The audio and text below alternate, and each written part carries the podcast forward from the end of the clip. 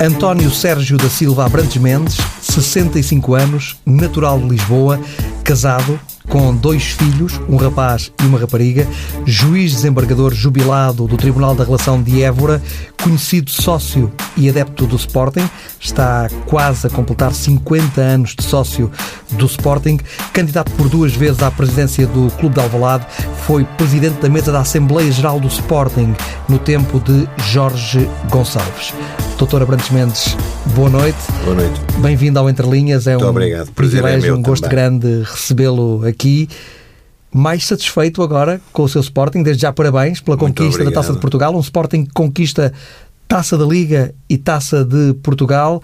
Há muitas épocas que o Sporting não conquistava eh, dois troféus na mesma temporada. Isso, naturalmente, deixou satisfeito. Boa- noite. É muito satisfeito e eu penso que era tempo de o Sporting começar realmente a enverdar pelo caminho do êxito. Mas eu tenho dito, após estes êxitos que o Sporting abraçou, que mais importante que as vitórias foi aquilo que elas representaram, obviamente. Não é só, não se tratou só de ganhar eh, a taça da Liga e a taça de Portugal, mas sim enverdar definitivamente por um outro caminho, um caminho que eu penso que terá que ser obrigatoriamente paz e estabilidade e demonstrativo de que realmente o Sporting, é, para o Sporting era importante voltar a trilhar o seu ADN natural que é o ADN da elevação, da civilidade, da educação, e eu penso que isso foi importante agora com esta vitória. Tem gostado desta presidência de Frederico Varandas? Tenho, francamente tenho. Revejo-me inteiramente no, no Dr. Frederico Varandas porque tem uma qualidade que eu aprecio de sobremaneira. É um homem discreto, frugal, não precisa de se pôr em bicos de pés eh, para conseguir atingir este ou aquele objetivo. Tem o seu percurso profissional, tem o seu percurso de cidadão e, e realmente as pessoas que têm categoria não precisam de estar a arvorar-se nisto ou naquilo, porque têm que ser aquilo que são. Nós, na vida, temos que seguir os nossos caminhos, os nossos ADNs, temos que. Não podemos querer parecer aquilo que não somos. Normalmente há mau resultado. Temos que assumir os nossos defeitos, as nossas virtudes, eh, honrar a nossa educação, o nosso caminho próprio, profissional e cívico, e, portanto, eu revejo-me inteiramente nesta forma de estar Dr. Frederico Varandas. É curioso falar dessa elevação que gosta de ver no Sporting. Eu tenho um amigo que não é sportinguista e quando fala do Dr. Abrantes Mendes, diz, eh, fala de si, ele não o conhece, mas fala de si como o bom sportinguista. Alguém que tem muito fair play, mesmo para com os adversários. Eh, É isso que gosta? É assim que entende o futebol? Sim, é, é, é, por várias razões. A primeira das quais foi a educação que eu recebi. Repare que eu, desde muito novo, praticamente desde que nasci, eu até costumo dizer, e é verdade, a minha mãe assim o diz, que eu, quando nasci, o meu pai não estava presente porque o meu pai era o treinador de júniores de Sporting e estava em Vila Nova de Orém. E, portanto, não estava presente na altura do meu nascimento. Mas, como tive esse privilégio de, de conviver diariamente com alguém, a, de- a- quem fui beber estes princípios e valores que o meu pai, para quem não sabe, foi jogador do Sporting durante vários anos, foi campeão, foi jogador internacional, foi diretor, foi treinador, foi tudo dentro do Sporting. Como é que se chamava?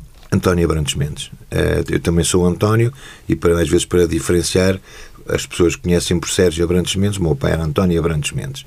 E Jogava em que posição o seu pai? o meu pai era interior direito, numa altura em que penso que a tática era o 3-2-5. E eram, segundo dizem, já não me lembro, obviamente nem sequer era nascido, era um excelente jogador, mas era um homem, sobretudo com H grande, que tinha um conceito extraordinário de desporto. E ele referia-se sempre aos seus adversários, nunca aos seus inimigos. É uma linguagem de que eu não gosto. Quando ouço falar que o Benfica é inimigo do Sporting. Não, no desporto não, não há inimigos, há adversários. Nós queremos ganhar aos nossos adversários, aos nossos rivais, mas inimizade é uma coisa que não pode nunca existir. Por isso é que o futebol e algumas de outras modalidades às vezes atinge eh, parâmetros de erradicar de vez do, do nosso panorama desportivo. Até porque ninguém ganha sempre, ninguém perde sempre. Mas, ó ó, João, mas isso é que é. Eu depois fui desportista, joguei handball no Passos Manuel, fui campeão, joguei eh, no Campeonato de Amadores de Lisboa. Fui Também jogou campeão- futebol? Joguei, fui campeão de Amadores de Lisboa. Já lá vão uns aninhos largos, numa equipa popular, uma equipa de barro, foi um, foi um privilégio. Jogava a defesa ou na frente? Jogava a defesa central. Era um defesa central. Era pai- duro? Não, era, eu acho que era bom jogador. Era elegante, era, às vezes tinha que ser duro, em função das circunstâncias dos jogos. Sofria mais a rudeza dos adversários, porque era tudo bairros populares. O futebol era, assim, muitas vezes um bocado agressivo. Mas isso que o João disse é talvez a regra mais importante do esporte. É que muita gente se esquece que, o, que o, qualquer modalidade, ao ganhar, ao empatar e ao perder. E nós devemos estar preparados psicologicamente para os três resultados. Queremos ganhar, obviamente. Quando entramos no campo, não podemos entrar para empatar ou, ou para perder por poucos. Se entramos no campo com o intuito de vitória, muito bem, mas temos que estar preparados psicologicamente também para a derrota. Não é? E o futebol tem uma coisa que é curiosa, que é poder ficar 0-0. Não há muitas modalidades em que, não. com tanta frequência, fique 0-0?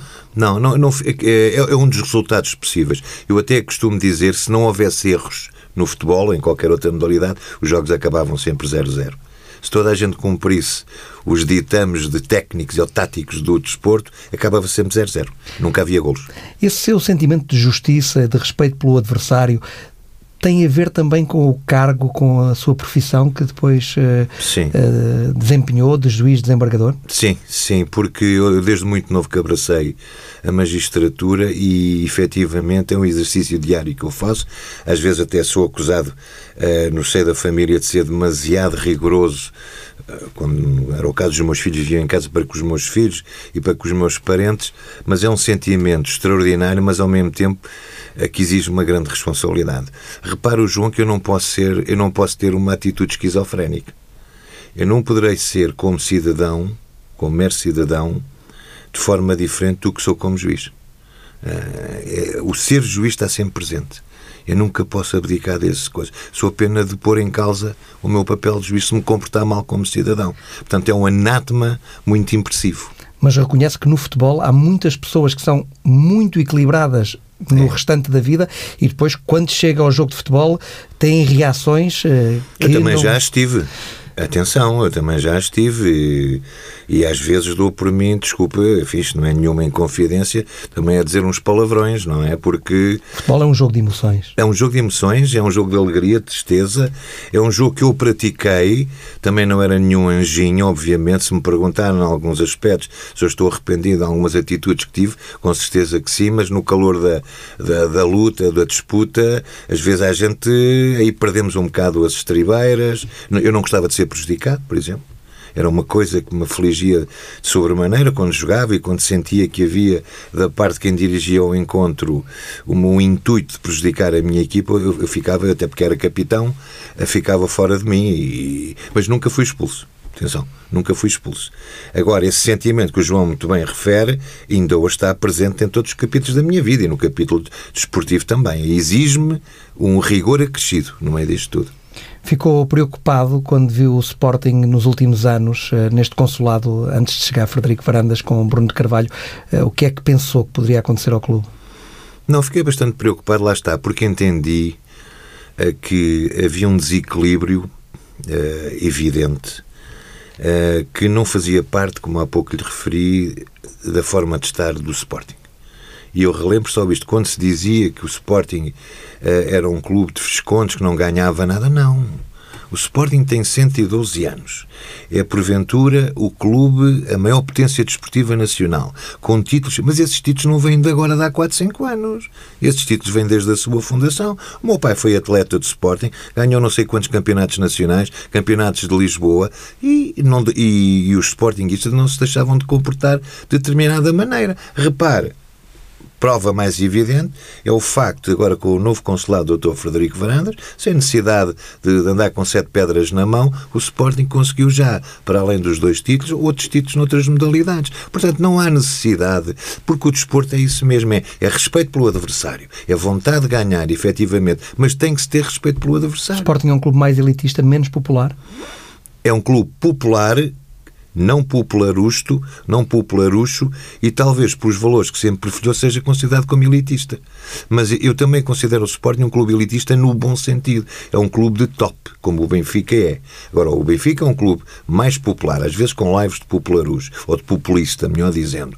O Sporting não é tanto assim, embora sendo transversal a toda a sociedade, é um clube que que é reconhecido pelos próprios adversários, ainda há dias o Dr. Bagão Félix, conhecido benfiquista, me diz isso. Sempre se habituou a ver no Sporting um clube de elevação, um clube de civilidade, um clube de, de conhecimento, de cultura. Portanto, era conhecido exatamente por causa disso. O Benfica é mais populista, na verdade. E são esses valores que estão agora de regresso uh, com Frederico Varandas? E era fundamental que voltassem, por uma razão simples, sabe?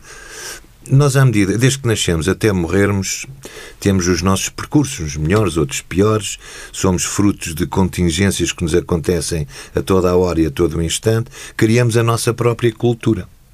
Eh, como homens, como elementos integrantes das instituições.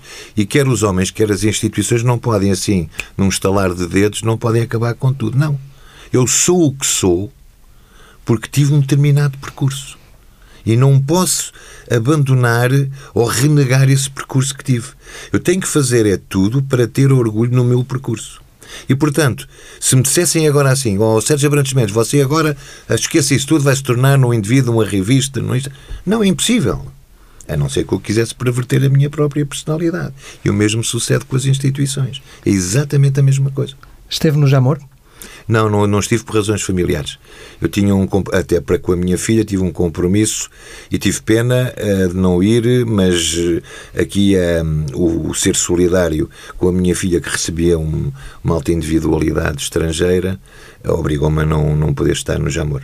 Um jogo emocionante. Como é que seguiu o jogo? Olha, segui bem, calmo e depois tive uma descarga um, cerca de uma hora depois. Uh, tive que tomar dois comprimidos para as arritmias, porque eu tenho um problema de arritmia, e depois é quando aquilo acaba tudo e quando a gente eh, descomprime, então é que vem tudo ao de cima. Mas foi um jogo que eu vivi com muita intensidade, um jogo que, hum, onde também me emocionei, uh, emocionei-me sobretudo com o presidente do Sporting. Compreendi aquelas lágrimas. Compreendi perfeitamente. Eu, se estivesse no lugar dele, tinha exatamente reagido da mesma maneira. Porque eu compreendi que não era um mero jogo de futebol que estava ali em jogo. Era, um, era muito mais do que isso. Era, um, era, digamos, extravasado um sentimento que foi sendo silenciado ao longo dos meses, ao longo dos meses, ouvir tudo e mais alguma coisa nas redes sociais. E a pessoa tem que calar precisamente pela sua educação e é isso é que às vezes o, quem nos governa, noutras situações, tem necessidade, em vez de andar a propalar uh, demagogias e populismos, ter eh, a coragem para calar uh, e saber estar calado e só falar no momento certo. É muito difícil, é muito difícil. Eu posso lhe dizer isto porquê? Porque eu, durante uma vida profissional de 40 anos, tinha que estar calado. Tinha que ouvir, tinha que me aperceber mas não podia falar. Não podia deixar extravasar. Às vezes extravasava, enfim, os meus sentimentos, mas normalmente eu, às vezes, perante os amigos, dizia. Eu tinha quase que uma personalidade esquizofrénica. Enquanto juiz. Uma dupla personalidade? Era porque eu quem me conhece em privado sabe que eu sou um indivíduo brincalhão, que gosto de conviver, eh, que sou um indivíduo que mudou os meus amigos eh, e participo em tudo e fui desportista, envolvia-me sem qualquer tipo de, de, de, de diferenças sociais. Enquanto magistrado, eu sabia que tenho um papel a desempenhar. E sabia que esse papel não é um papel de me misturar. Não posso. Eu tenho uma concepção de vida, e mestrado é, é mais do que isso, eu tenho que ter uma separação entre quem administra e quem é administrado. Sou pena de eu perder a autoridade. E todos sabemos que é assim. Mas hoje penso que há uma grande confusão nesse aspecto. O que é que pensa daquele episódio entre Sérgio Conceição e Frederico Varandas? Tristíssimo. Isso corresponde àquilo que eu ainda agora acabei de dizer. Ninguém gosta de perder, obviamente que ninguém gosta. Mas as pessoas, ainda para mais, o, o, treinador do Futebol Clube de Porto é um homem habituado a estes ambientes, foi jogador de futebol, é treinador há muitos anos, é um homem de emoções, mas nós, eh, quando exercemos determinado tipo de cargo, temos uma obrigação acrescida. Uma obrigação, eh, era como eu quando jogava. Eu às vezes podia ser, enfim, mais agressivo para com os meus adversários, mas nós tínhamos um código. Quando acabava, acabava tudo o que tinha havido ficou dentro do campo. Cá para fora já não há mais. O treinador do Futebol Clube do Porto, eu ontem disse num programa de televisão, eu acho que não tem emenda. Não tem. faz parte da sua maneira de ser e ele não, eu não, nem eu nem ninguém poderá alterá-lo ou mudar o seu comportamento porque ele é assim. Agora, eu penso que se ele vivesse num país como a Inglaterra, não tinha lugar no futebol. Porque desde há muito que era punido e, e com gravidade. Porque aquilo não se admite. Ele não desrespeitou apenas o sócio do Sporting, ou o presidente do Sporting. Eh, desrespeitou, obviamente, os sócios do Sporting, desrespeitou o clube que serve, o Futebol Clube do Porto, que é uma grande instituição, e por outro lado, ao assumir como assumiu eh, aquele comportamento, ele desrespeitou o Presidente da República, o Presidente da Assembleia, o Ministro da Educação, o Secretário de Estado da Cultura e aquelas altas individualidades. Ninguém seja quem for, tem o direito de se comportar daquela maneira. E, portanto, eu penso que uh, ele não estará arrependido, porque eu vi aquele episódio triste também, uh, quando acabou o jogo do, do, no Dragão entre o Benfica e o Porto, ele deu uma explicação que é a pior emenda que o soneto. O miúdo, o João Félix, que ia passar férias à casa dele, o miúdo que vai cumprimentá-lo e ele enxota o miúdo. Mas eu alguma vez enxotaria um amigo do meu filho? O miúdo passaria uh, tempos em minha casa. Mas afinal, em que sociedade é que nós vivemos? Somos civilizados ou não somos civilizados? Nada justifica aquele comportamento.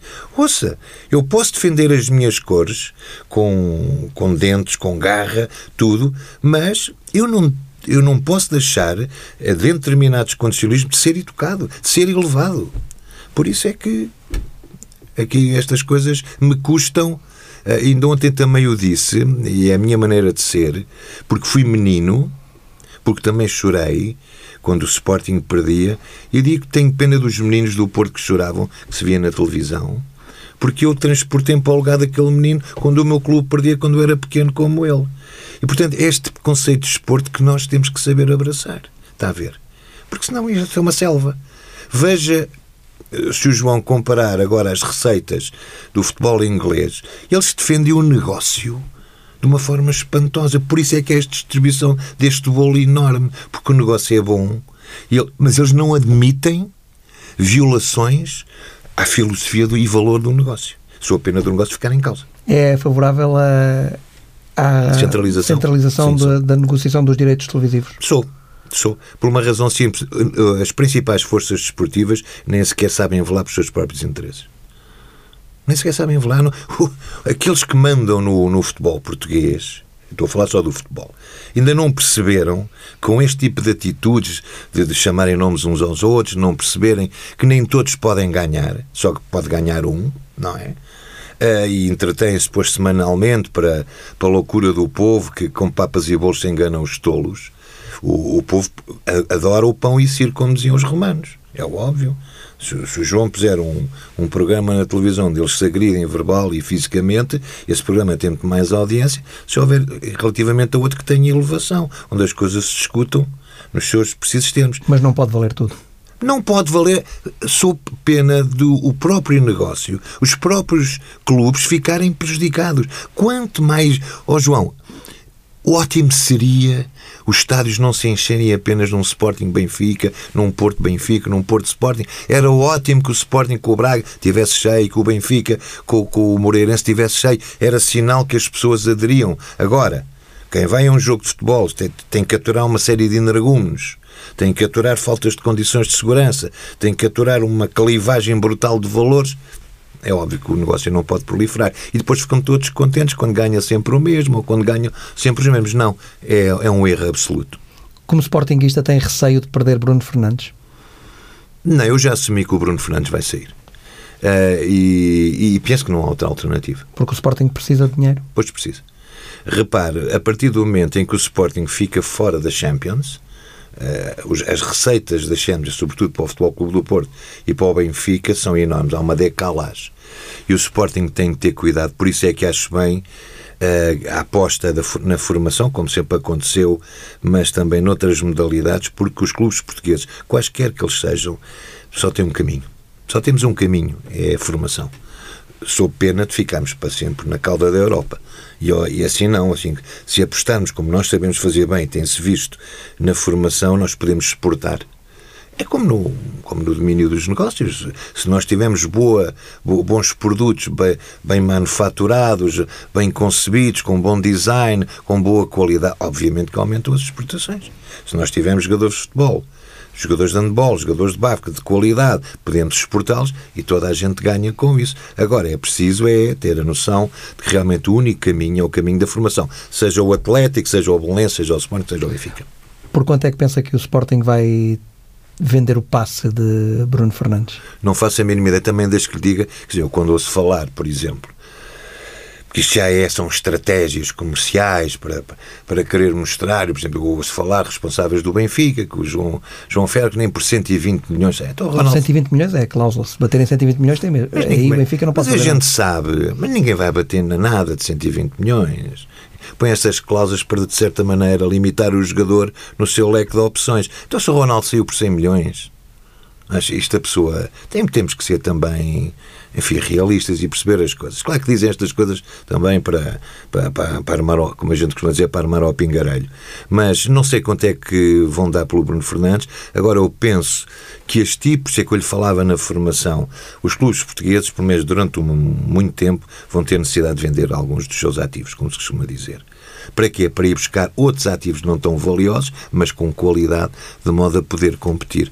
O, tem, o senhor tem um caso de um flagrante de um homem que faz uma equipa campeã europeia com, com recursos limitados. Foi o José Mourinho. O Sporting não quis o lateral esquerdo, ele foi buscar. O Benfica não quis Valente. o. Foi no Valente.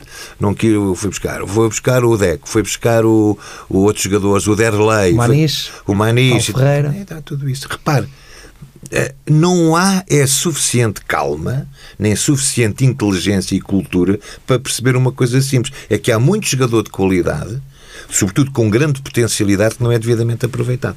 E é isso que o Sporting deve fazer? Deve, deve ter o... Bruno Fernandes procurar... Eh, Sim, não tem outra hipótese. Não tem outra hipótese. Vamos imaginar, vamos imaginar que Bruno Fernandes é vendido por 60 milhões. Estou a dar um número assim ao, ao caso. É óbvio que existem jogadores de altíssima qualidade, de 10 milhões, de 8 milhões, de 9 milhões, como se já viu como já viu, que podem. O próprio Bruno Fernandes? O próprio Bruno, que foi, custou 8 milhões ou qualquer coisa no género, e outros que andaram por aí. O, o Benfica fez excelentes vendas, e se formos, se recuarmos no tempo e formos ver quanto é que essas, esses ativos custaram ao Benfica, foram excelentes negócios. Os Gaetanos, o, o Di Maria, tudo isso. Agora é preciso é ter algum cuidado na, na escolha e não fazer como o Sporting fez nos últimos anos. Eu tenho essa listagem, foram 123 aquisições, alguns já nem me lembro sequer quem eram, mas foram 123 que eu tenho a listagem. Pensa que agora há outro equilíbrio? Tem de haver. Não há outra solução. O Sporting está. Repara, nós não nos podemos esquecer a situação económica ou financeira em que o Sporting se encontrava e que levou àquelas dificuldades todas na, no empréstimo obrigacionista. E, portanto, o Sporting. Uh, tem, tem que enverdar por um caminho em que não, tem que ter uma. Poderá ter uma crise, com, mas tem que ser controlada um déficit controlado. Não, não pode entrar à tripa forra a gastar e a gastar dinheiro. Não! Os clubes têm que pôr na cabeça que têm que viver de acordo com as suas possibilidades. Tem. É, é a forma de defender o próprio. E o Sporting descurou um pouco a formação naquele descurou, Está-se a ver. Está-se a ver. Eh, se agora é capaz de levar uns anos. Viu-se que. Porque depois demora um tempo. Demora, mas também às vezes é por levas, sabe? Às vezes é assim uma questão de uns tempos, porque tem a ver mais com a organização e com a planificação do modo como a formação está, está organizada, do que propriamente com outros fatores. Tem que estar atento, os scoutings, essa coisa toda. E aí o Sporting penso que enverdou agora para um outro tipo, fez alterações profundas, eu não, não, não as acompanhei em pormenor, mas Deus queira que, se, que surtam efeito. Uh, eu gosto de dizer o seguinte, e, e discutia com um amigo meu ainda há dias, eu lembro de uma entrevista que, que li do, do antigo selecionador nacional alemão, o Bertie Vox, dizia uma coisa: Nós na Alemanha, claro que não, não se pudermos ganhar, ganhamos. Mas nós, ao nível da formação, e eu defendo este princípio, uh, se pudermos ganhar, ganhamos. Mas não é isso que é importante. O importante é o meu amigo tirar de toda a parte da formação elementos com extrema potencialidade para que eles, quando chegarem a séniores, correspondam. Isso é que é importante. Podemos ficar em segundo, em terceiro. Agora, se eu tiver desses segundos ou terceiros, tiver uma equipa mais tarde com 5, 6, 7, isso é que é importante. Porque aí é que interessa, é ao nível dos séniores. e não ao nível de ser campeão de iniciados. É importante, às vezes, para os miúdos ganharem um outro elan, mas não é essencial. Não é essencial. Espera ter comprimidos à mão para o dia em que o Sporting for campeão nacional? Não, já vi, já vi o Sporting ser campeão. Agora, há uma... Estou a dizer isso porque disse que... não, das, vou... das arritmias, não, eu, eu, fico sempre nervosíssimo e já, mesmo naqueles, nos últimos tempos que, em que fomos campeões nacionais. Mas é preciso também os Sportingistas ter noção de uma coisa. A Roma e Pavia não se fizeram num dia. E depois de tudo aquilo que aconteceu, há, há um trilho que é preciso assegurar e esse trilho depois tem que ser mantido. Uh, nós não podemos, repara, o Porto agora vai ficar, penso que sem nove jogadores é muito difícil o Porto vir a ser campeão. O Sporting, se conseguir, já vai ficar sem o Bruno Fernandes, não é? Em princípio. Se o Sporting conseguir manter a estrutura essencial da equipe e até reforçá-la, já, já poderá começar a lutar. Eu, eu lembro ao João o seguinte: O Benfica é favorito a ganhar o próximo campeonato. É, se mantiver a estrutura. Se mantiver a estrutura. Mas eu lembro o seguinte: até há, pou, há poucas jornadas. Ficou, só, desculpe só interromper, ficou surpreendido uh, como adversário com este Bruno Lage, com, com a forma como ele pegou na equipa e pouca gente dava alguma coisa pelo Benfica na altura em quarto lugar, a sete pontos do primeiro e conseguir fazer esta segunda volta, levar o Benfica ao título. Surpreendeu a forma como Bruno Lage pegou no, na equipa Surpreendeu, uh, francamente surpreendeu, uh, e independentemente de se tratar do rival, é um rapaz que eu aprecio, o seu tipo de discurso é um discurso de futebol. Não, não se põe ali a inventar isto e aquilo. E também de respeito pelos adversários. É verdade, mas surpreendeu Uh, nesse aspecto o Bruno Lage e, e, as performances conseguidas, como surpreendeu pela negativa o, o Futebol Clube do Porto quando perdeu aquela vantagem que tinha. Portanto, isto é como a história da garrafa, está meio cheia ou meio vazia, aqui é igual. O mérito de um o é o mérito. mérito do outro. É, justa põe-se na, na, perfeição. Mas eu dizia-lhe que, no caso do Sporting, o Sporting, se não tem perdido, pronto, aqueles sete pontos burros, como eu costumo dizer. O Tondela estava a jogar com mais um durante a, toda a segunda parte. O no Marítimo, no Vitória de Setúbal, o Sporting houve uma altura podia estar a um ponto e estar a lutar pelo título. Repare, dentro daquele condicionalismo todo durante a época. Portanto, vamos ver com realismo, com ponderação, eh, porque se o Sporting, o Sporting tem, tem graves lacunas na equipa, no meu modesto entender. Quais são as lacunas que mais identifica na equipa do Sporting? Olha, eu acho que o Sporting precisava de um, urgentemente, um lateral direito. Não tem, não tem. Ristovski não o convence. Não, nem, nem Bruno Gaspar menos. Não, porque eu vi o miúdo, o Bruno Gaspar jogar em miúdo, era um excelente jogador. Excelente jogador, depois viu no Guimarães, foi para a Fiorentina e depois foi uma desilusão. Não sei o que é que aconteceu. O Ristovski tem os seus limites, é limitado, não é? Acho que precisamos de um. Não é só um médio como o Bruno Fernandes, mas. Uh, eu, eu, se olhar para a equipa de Sporting, se o João me perguntar daqueles que foram embora há dois anos ou há três anos, olhar para a equipa de Sporting, quem é que eu queria? Ah, eu queria o, o Cedric, queria o Adriano, queria o João Mário, queria o Gelson e o William Carvalho. Dou-lhe só esta, este elenco, e não é? o Patrício, talvez. E o Patrício também, porque quer queremos... Embora o Renan tenha estado bem. Não, tem estado bem, mas não, mas é diferente, embora com todo o respeito pelo guarda-redes atual do Sporting. Mas veja bem uh, os jogadores que saíram. E já não falo no Slimani que era um jogador que, que, muito interessante e tudo isso. Mas o que eu digo é que, independentemente se conseguiram ou não resgatar alguns desses jogadores, existem outros também com qualidade que podem entrar nesta equipa de Sporting. Agora, eu penso que há elementos, não vou dizer por uma questão de respeito, há elementos da atual equipa de Sporting, numa modesta entender, não tem lugar no Sporting. O Sporting está há 17 anos sem ser campeão nacional. É, é muito verdade. tempo para um clube desta dimensão. Como o Liverpool está há 25. Uh, e, e é por isso é que não deve haver pressa. Ou seja, o Sporting tem que perceber que eh, para ganhar ou para lutar pela hegemonia do futebol nacional tem que saber trabalhar a diversos níveis. Por lugar, no nível interno. Tem que olhar para os seus próprios erros, para o seu próprio tipo de organização. Depois, perceber que, ao nível da organização do futebol português no seu todo, o Sporting tem estado desatento. Tem estado desatento. E, e, portanto, tem que fazer sentir também o seu peso como grande clube, que é. Eu digo isto não é para o Sporting ter favores e para ser beneficiado em prejuízo dos outros, não. Eu só quero é uma coisa, até porque, devido à minha profissão, não posso defender outra coisa. Eu quero é igualdade de tratamento, ou seja, eu quero justiça, isenção e imparcialidade. E pensa que não há? Penso que não. Este campeonato, nas últimas jornadas, foi um. Uh, foi uma coisa que eu não vou agora referir, obviamente, não vale a pena, mas eu, por exemplo, houve uma coisa que muito me chocou, muito me chocou, e, e o jogo não interessava para nada, que foi o segundo gol do Futebol Clube do Porto no Dragão contra o Sport. É uma coisa que, por isso é que eu escrevi o artigo que escrevi, na, no jornal A Bola, uh, porque eu não posso aceitar que um homem que tem uma responsabilidade, como, como é o caso dos árbitros, os VARs, tem uma responsabilidade em que tem ao seu dispor um conjunto de tecnologia que lhe permite dizer com certeza, não é com suposição, com certeza, se está ou não está fora de jogo, que está um dado objetivo, e estava, inequivocamente, e não marca. E eu acho que isso é grave. Eu acho que, que é um, uma questão que falta no futebol português também ao nível da arbitragem, não me venham com a história. Mas pensa que é um problema de incompetência, de falta de coragem, de corrupção? Não sei se a que nível é que coloca o, este Não sei, não, não, não, não quero ser injusto. Agora, o, o João compreenderá o seguinte: estou consigo agora aqui, temos aqui uma mesa que tem uma cor. O João não me vai convencer para eu dizer que a mesa é branca. É a mesma coisa com fora de jogo. Eu tenho a televisão à minha frente, não é? Em que vejo perfeitamente se há ou não há fora de jogo. Qual é a dificuldade Desculpe, qual é a dificuldade de um árbitro ou um VAR que tem esses meios de dizer está fora de jogo ou não está fora de jogo? Qual é a dificuldade? Ou seja, eu não te dei este exemplo.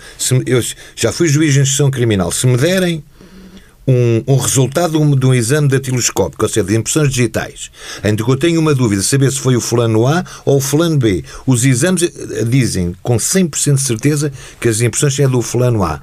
Até eu vou dizer que é do fulano B. Então como é? Expulso eu teria que ser expulso. E o que eu digo, para defesa dos próprios interesses de futebol, no caso de chegar à conclusão que é um erro gravíssimo, eu só vejo um caminho. Esse árbitro tem que ser expulso. Não há erro. Portanto, é má intenção, é má fé. E não vou entrar por outro caminho. Porque eu, eu pergunto, o senhor há quanto tempo é que é árbitro? Ah, eu sou há 15 anos. Muito bem, então tem experiência? Tenho. Então vamos ver estas imagens que foi aquelas que o senhor teve. Como é que o senhor não assinalou isto? Qual é a justificação que ele vai? Ah, fui à casa de banho. Ah, pronto, então está bem. Já, já se percebe, foi à casa de banho. Portanto, aí.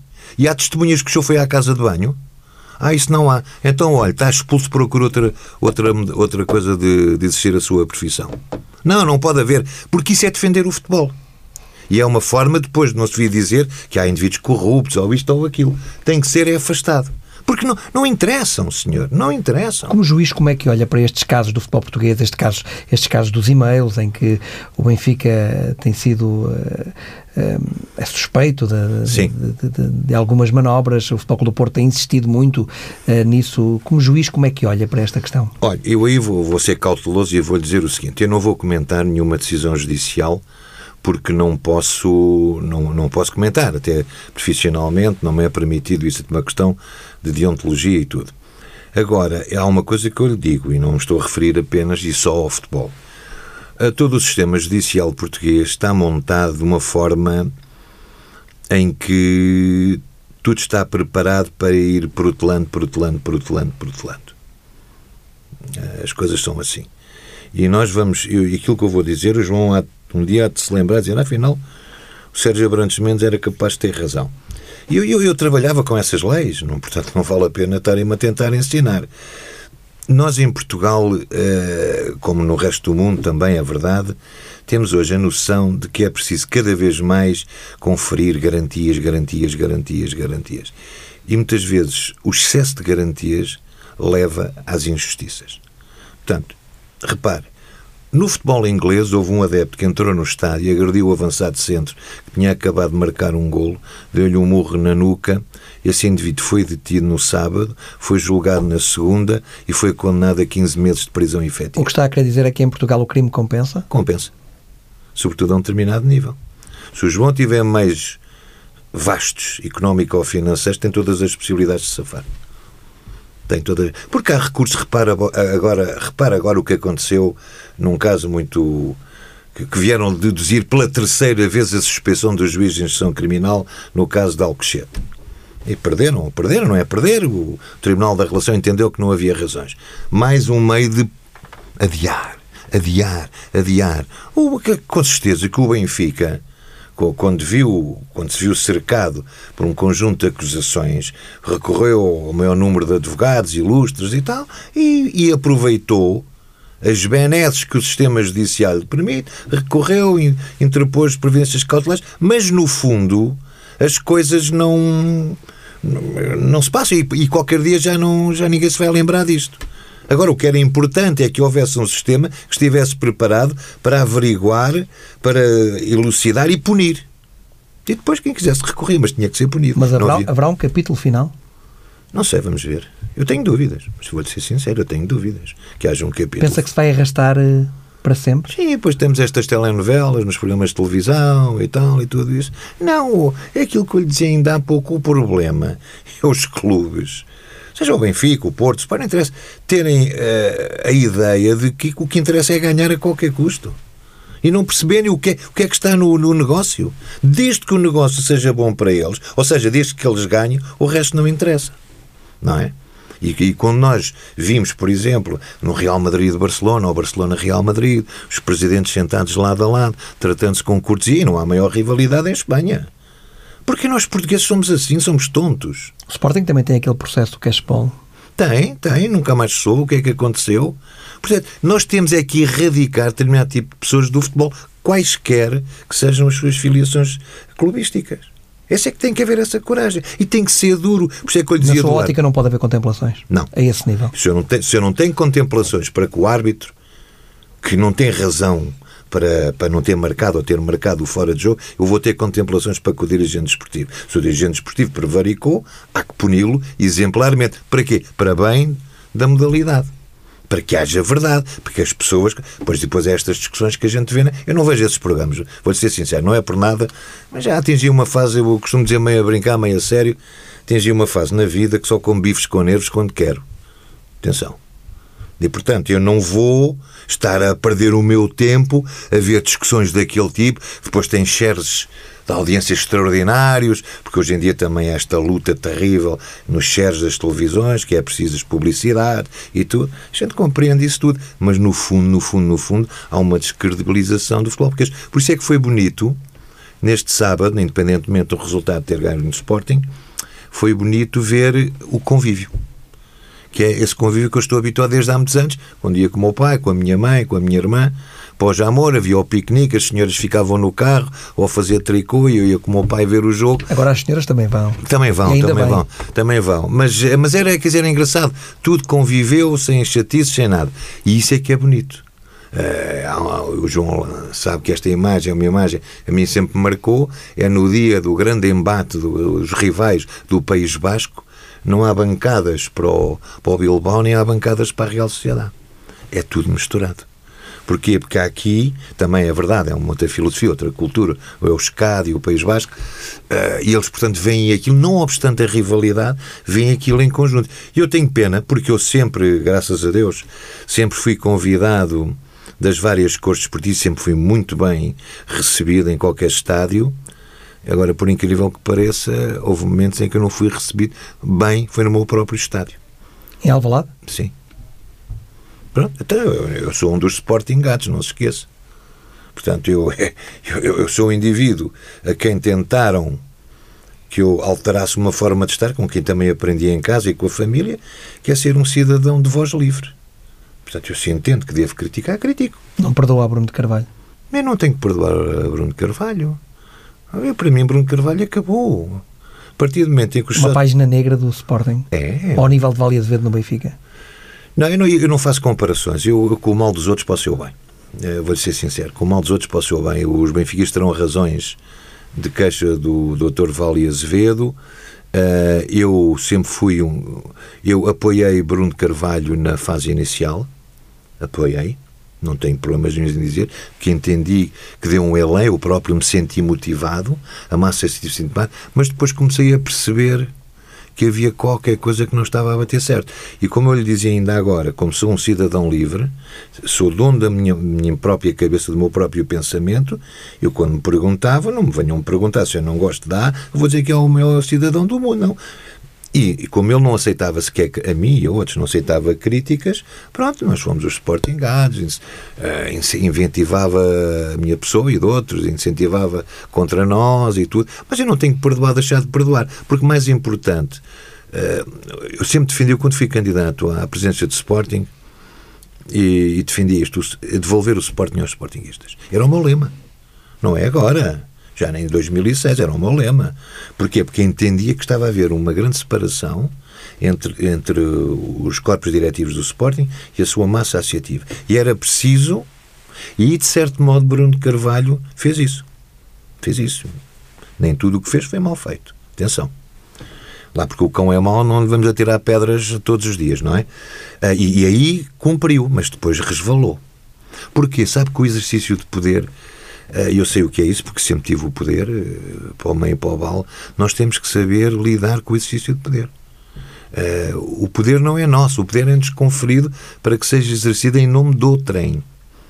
E, neste caso concreto, o, anterior presidente do Sporting não percebeu que ele não era o dono do clube. O clube é dos sócios. E tanto assim foi, é, é, e tanto assim será, que foram os sócios que ditaram o afastamento dele, na maior votação que houve.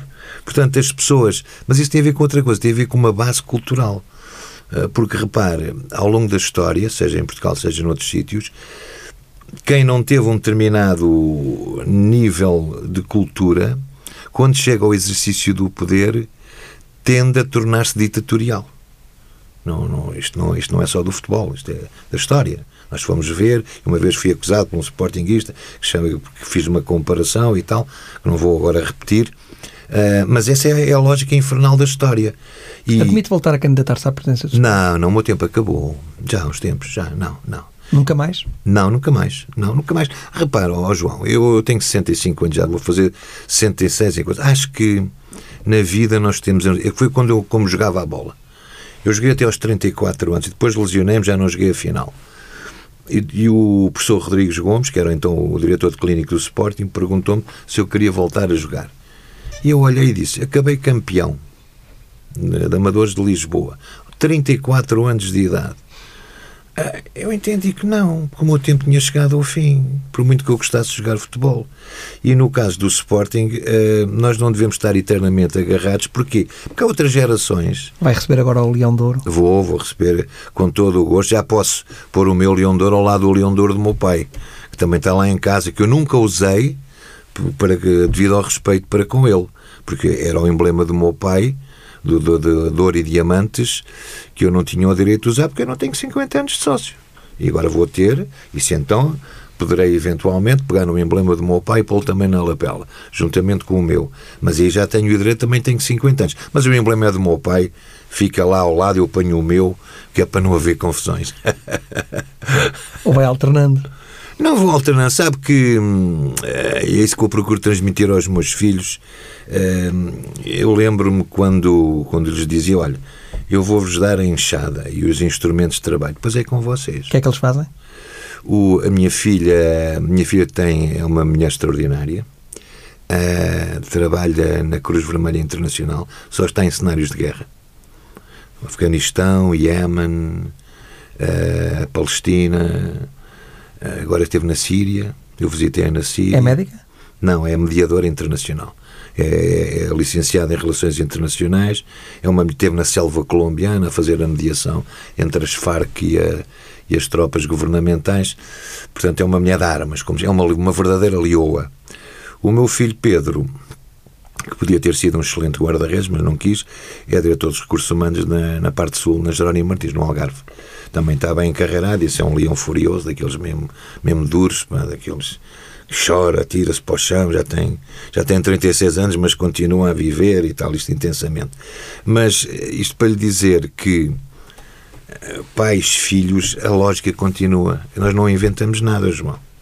Isto vem desde sempre, desde a existência do ser humano. Nós procuramos uh, legar aos nossos filhos princípios, valores, ensinar-lhes para prosseguir o caminho. E a única coisa que eu nunca quis que os meus filhos são licenciados, mas eu não era essa a questão para mim, eu só lhes dizia, eu só quero é que vocês sejam bons cidadãos. Agora, se são licenciados ou não, isso, isso é um mero pro forma. E acho que, que eles estão no bom caminho. Foi Presidente da Assembleia Geral no tempo de Jorge Gonçalves. Exatamente. Que recordações é que guarda desse tempo? O tempo em que Raikar esteve quase para ser jogador do Sporting. Sim, foi muito duro. O Foi tempo duro. das unhas do leão. é? Foi duro, foi duro. Foram tempos difíceis. Foram tempos difíceis. Uh, Jorge Gonçalves era um bom homem. Era um bom homem. Já faleceu. Já. Era um bom homem que não tinha condições uh, para ser presidente do Sporting, mas era um bom homem. O Bigodes. O Bigodes, contrariamente àquilo que diziam dele, quer isto, quer aquilo. Jorge Gonçalves, para quem não saiba, estragou a sua própria vida pessoal e profissional pelo Sporting. Há muita gente que faz exatamente o contrário. Melhora a sua vida eh, profissional e tudo. eh, Às vezes à custa do clube. à custa do Sporting. Infeliz- Deixando o clube mal, mas a sua o- situação pessoal o boa. Jorge, com quem depois voltei a dar, eh, estava já em Angola, era um homem. Eu disse-lhe isso, pessoalmente. Eu disse-lhe isso. Ó, Jorge, você não leva. Na altura antes dava por você, depois começámos a tratar por tu, porque ele ficou sempre meu amigo, não obstante eu ter uma grande cota de responsabilidade na queda dele. É, porque eu não vou, não vou estar aqui a contar, porque eu estava para escrever um livro, mas eu entendi que, que naquele momento eh, a melhor solução era dar voz aos sócios de Sporting. E, e nunca me arrependi. E fui muito pressionado para criar uma comissão de gestão e tudo. Eu não. Eu dizia que o Sporting tinha quantas as condições para conferir a voz aos seus associados. Eles é que decidiriam o que é que queriam para o futuro do clube. E assim foi. E assim foi. Ah, e- mas eu fiquei, fiquei sempre amigo dele, ele sempre meu amigo. Era um bom homem, estragou a vida toda dele, teve problemas, eh, inclusive a um nível judicial, por causa do Sporting, por querer. não- obviamente não vou abrir o livro todo, mas foi aquilo que eu soube. Não foi para ele, fez as coisas que fez por causa do Sporting e, e tentou-se denegrir de certa maneira a sua personalidade, dizendo isto e aquilo, mas não foi verdade. Não foi verdade. Ah, e nesse aspecto eu já lhe prestei homenagem, escrevendo um artigo quando ele faleceu, ah, em que realmente reconheço que foi importante, João, nesta, nesta, nesta matéria. É aquilo que eu lhe dizia ainda há pouco. O Sporting estava a cair numa fase muito difícil de afastamento da sua massa associativa para com os seus dirigentes. O Sporting era governado fundamentalmente por uma elite. E olha, houve muita gente que nunca me perdoou por eu ter abraçado esta causa. Porque eu, mas sempre foi a minha causa. Eh, e eu decidi aquilo que tive que decidir, porque eh, em matéria de decisões aí já estou habituado, e graças a Deus que as coisas não correram mal, e depois, enfim, a evolução mais tarde, Sousa Sintra e tudo ali afora. eh, o Sporting depois seguiu o seu caminho, manifestei as discordâncias eh, que manifestei na altura, mas uma coisa interessante, desde que a pessoa manifesta as suas discordâncias de uma forma elevada, ainda hoje sou amigo de muitos dirigentes contra os quais eu me bati e faço parte de, de- de instituições de onde eles estão também, mas porque há respeito, ou seja, nós podemos ser adversários em termos de ideias, de comportamentos para com outras pessoas, mas isso não significa menor respeito e menor educação para com elas. Qual foi a maior loucura que fez pelo Sporting? Bem, eu acho que foi sair de casa, eh, foi sair de casa, da minha casa na Caparica, com 41 graus de febre, eh, uma loucura total, para ir assistir aos 7 a 1.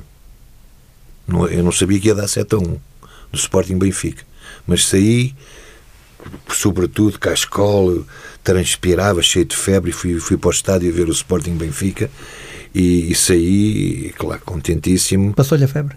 Eu já não me lembro, para lhe ser sincero. já não me lembro. Se calhar fiz outras loucuras pelo esporte, desde de ir não sei aonde, de, sei lá, sei lá, já não, já não me lembro. Mas essa, assim, à primeira vista, foi a minha, eu, eh, a minha mulher pá, quase que não, não perdoou pá, de eu ter fugido da, da cama onde eu estava. Com, Também é Sportingista? é, é. A única pessoa que não liga muito ao futebol, embora seja de Sporting, é a minha filha. Mas é, lá somos todos, todos leões. Lá em casa também é uma tradição familiar muito grande, não é? É óbvio. Mas eu não tenho Sim, mas a sua- preconceitos. A, sua esposa podia ser de uma família que não fosse Sportingista. Não, eu vou-lhe contar um episódio que é muito engraçado. Eh, isto revela bem como o mundo é pequeno em Portugal. O meu sogro foi presidente do Barreirense durante muitos anos. E adivinha o João quem é que foi treinador do Barreirense no- no- na altura em que o meu sogro foi o presidente? O meu pai. E nem, nem eu nem a minha mulher éramos nascidos. Já viu eh, as histórias bonitas que acontecem? Uh, não, estava longe de acontecer. Coincidência? Não, e, e, o, e o meu sogro às vezes falava com ele, ah, o seu pai assim, o seu pai assado e tal. Agora. E pronto, e, e, é engraçado que o meu pai nunca quis que eu jogasse a bola. Eu acho que tinha habilidade. E teve pena de não, não ter tentado o profissionalismo, mas ele tem uma frase que ainda hoje recordo sempre. Quando eu o abordei um dia, que me tinham convidado para ir jogar para o Atlético, e foram lá à casa do meu pai, já estava na faculdade, no segundo ano, talvez. E o presidente do Atlético, na altura, foi ao, à casa dos meus pais, na Infante Santo, uh, pedir autorização para ir jogar para o Atlético. E o meu pai não autorizou. Eu só soube disto, que sei lá, seis, sete anos mais tarde, já estava com uma estrada. E então disse ao meu pai: Ó oh, pai, então o pai nunca me disse nada e tal. Ele tem esta resposta espantosa: Olha, pá, já joguei por mim, por ti, pelos teus filhos e pelos teus netos. Nunca te metas no futebol. Porque ele viveu aquilo, foi jogador, foi treinador, foi dirigente, foi tudo. Basta dizer que o meu pai era, era secretário técnico do Sporting, hoje chamado diretor desportivo, quando o Sporting ganhou a taça das taças. Está a ver? Estamos a chegar ao final do nosso tempo. Estamos, um gosto. Uh, acha que falta muito tempo para o Sporting ser campeão nacional ou esse tempo está mais perto? Está muito mais perto. Campeão nacional de futebol? De futebol, está muito mais perto. Eh, se as coisas continuarem por este caminho, eu estou certo, mas tem que se ter. Não estou a dizer que seja já este ano, próximo, nesta próxima temporada. Mas se o caminho for seguido, se nós, como dizia alguém, se formos fazendo o caminho caminhando, com cabeça, com cuidado, com parcimónia, com equilíbrio, sabendo escolher, escolher, o trigo do joio, separar e tal, eu acho que o Sporting vai conseguir. Claro que não vamos ter o Jürgen Klopp, se calhar, é difícil, nem aqueles jogadores famosos e tal. Tem o Marcel Kaiser. Tem o Marcel Kaiser, que foi, que, que, que é um homem que tem uma mentalidade eu às vezes faço, comparo isso da história, gosto muito de história, sempre comparo. O Kaiser é holandês. Uh, e ele às vezes uh, sabe distinguir, uh, tem que ser pragmático. E este resultado é fruto do pragmatismo, esta vitória né, nas taças é fruto do pragmatismo dele. Precisamente porque ele sabia que o Futebol Clube do Porto, em termos essenciais, era superior ao Sporting equipa. E, portanto, ele, não podia jogar olhos nos olhos tem que jogar sempre sobre a defensiva e procurar o contra-ataque. E viu-se. Foi assim que o Sporting conseguiu ganhar não apenas a taça da Liga, como a taça de Portugal. No dia em que o Sporting, não contra o Porto, mas contra o Benfica, quis jogar olhos nos olhos, que o Benfica perdeu 4 a 2 em Alvalade e ali aprendeu a lição. Depois ganhou-lhes 1 a 0 para a taça. E é fortíssimo os penaltis. E depois os Porto já tem um trauma de jogar penaltis contra o Sporting. Tem, o Miguel Sousa Tavares eh, disse isso no outro dia numa crónica que escreveu. Uh, mas acho que já não sei foi o Zé Carlos, jogador do Benfica, o antigo jogador do Benfica, que dizia que já não é um problema de sorte. Isto já começa a ser. Eu, por exemplo, como capitão de equipa, era eu que marcava os penaltis. Quem me ensinou a marcar os penaltis foi o senhor meu pai. Nunca falhei nenhum e marquei para uns 20. Mas o Base Dost marca tão bem e falhou. E falhou, mas o Base Dost cometeu um erro. Quando se marca um penalti, o corpo tem que ir para a frente a bola nunca pode subir. E era assim que o meu pai me ensinou. Porque o meu pai, quando era selecionador militar de futebol, tinha na baliza um dos valores na, na, altura, que era o Vital, antigo guarda-redes do Lusitano de Évora, e o meu pai disse que lhe marcou 20 já já com uma certa idade, marcou-lhe 20 penaltis seguidos, ele nunca agarrou a bola. E o meu pai dizia-lhe: oh, oh, Vital, não vale a pena. Quando vais mergulhar, já a bola está no fundo. Era como o Eusébio marcava um tiro seco a um canto e acabou. E, e não se pode mudar à última da hora escolhe, pá, já está. É assim. E felizmente que o seu pai lhe ensinou muitas coisas boas, porque foi um gosto enorme recebê-lo aqui eh, no Entre Linhas, na TSF. Desejo-lhe as maiores eh, felicidades eh, pessoais e também, para, naturalmente, para o seu suporte. Obrigado, João. Foi também um prazer da minha parte. Um abraço e um abraço e obrigado.